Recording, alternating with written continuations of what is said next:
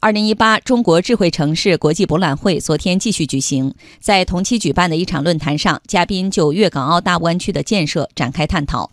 目前，粤港澳大湾区软硬件基础设施建设已经密集启动，三地间的经贸往来也越发密切。下一步，三地间的合作还有哪些机遇，又有什么困难？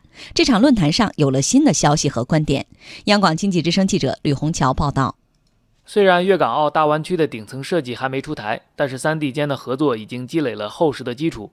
比如，香港中文大学设立了深圳校区，目前在深圳的招考分数已经排在了广东省第一名，充分说明了合作的吸引力。在科技、就业、教育、医疗等多方面，这样的合作还在深化。深圳市副市长王立新在论坛上透露了深圳和香港合作的最新动向。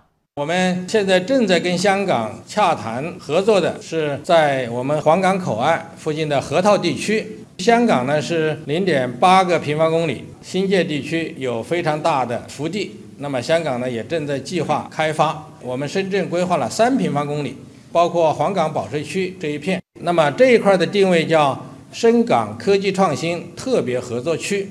从运行机制来看，粤港澳大湾区在一国两制的背景下，有三个关区、三种法律、三种货币，并由此形成了多种产业格局。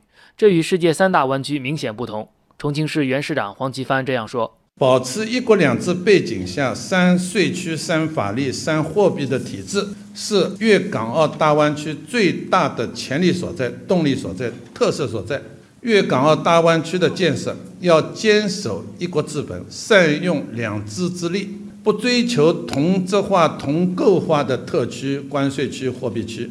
粤港澳三地各优其优，实现优势互补、互惠互利。对于这种多样性带来的合作空间，目前已经有了充分论证。比如，香港凭借自身优势，发挥超级联络人的作用；广东凭借制造业优势，致力于科技成果转化等。不过，推动粤港澳大湾区建设也有不少难点。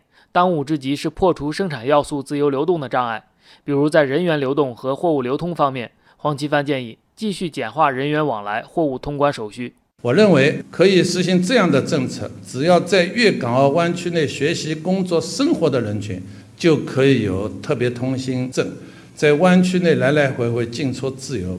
欧洲有二十多个国家海关都各自独立，并没有取消。但是他们是关检互认、执法互助、信息共享。一个国家检过了，其他所有的国家货物进过的时候都不再重复关检。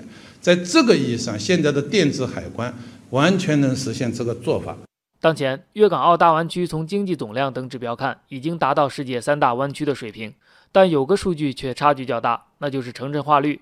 目前，世界三大湾区的城镇化水平都在百分之九十左右，而粤港澳大湾区却还不到百分之六十。在国家发改委城市和小城镇改革发展中心理事长、首席经济学家李铁看来，广东的人才政策、户籍政策需要因此改一改。我知道香港、澳门他们来制定人才政策的时候，是以就业岗位、就业时间为准，比如七年的就业岗位就可以确保呢，你可以获得长期居留。我们现在不是以就业岗位来确定你的居留年限。而是以你的学历，这个和就业的结构是不吻合的。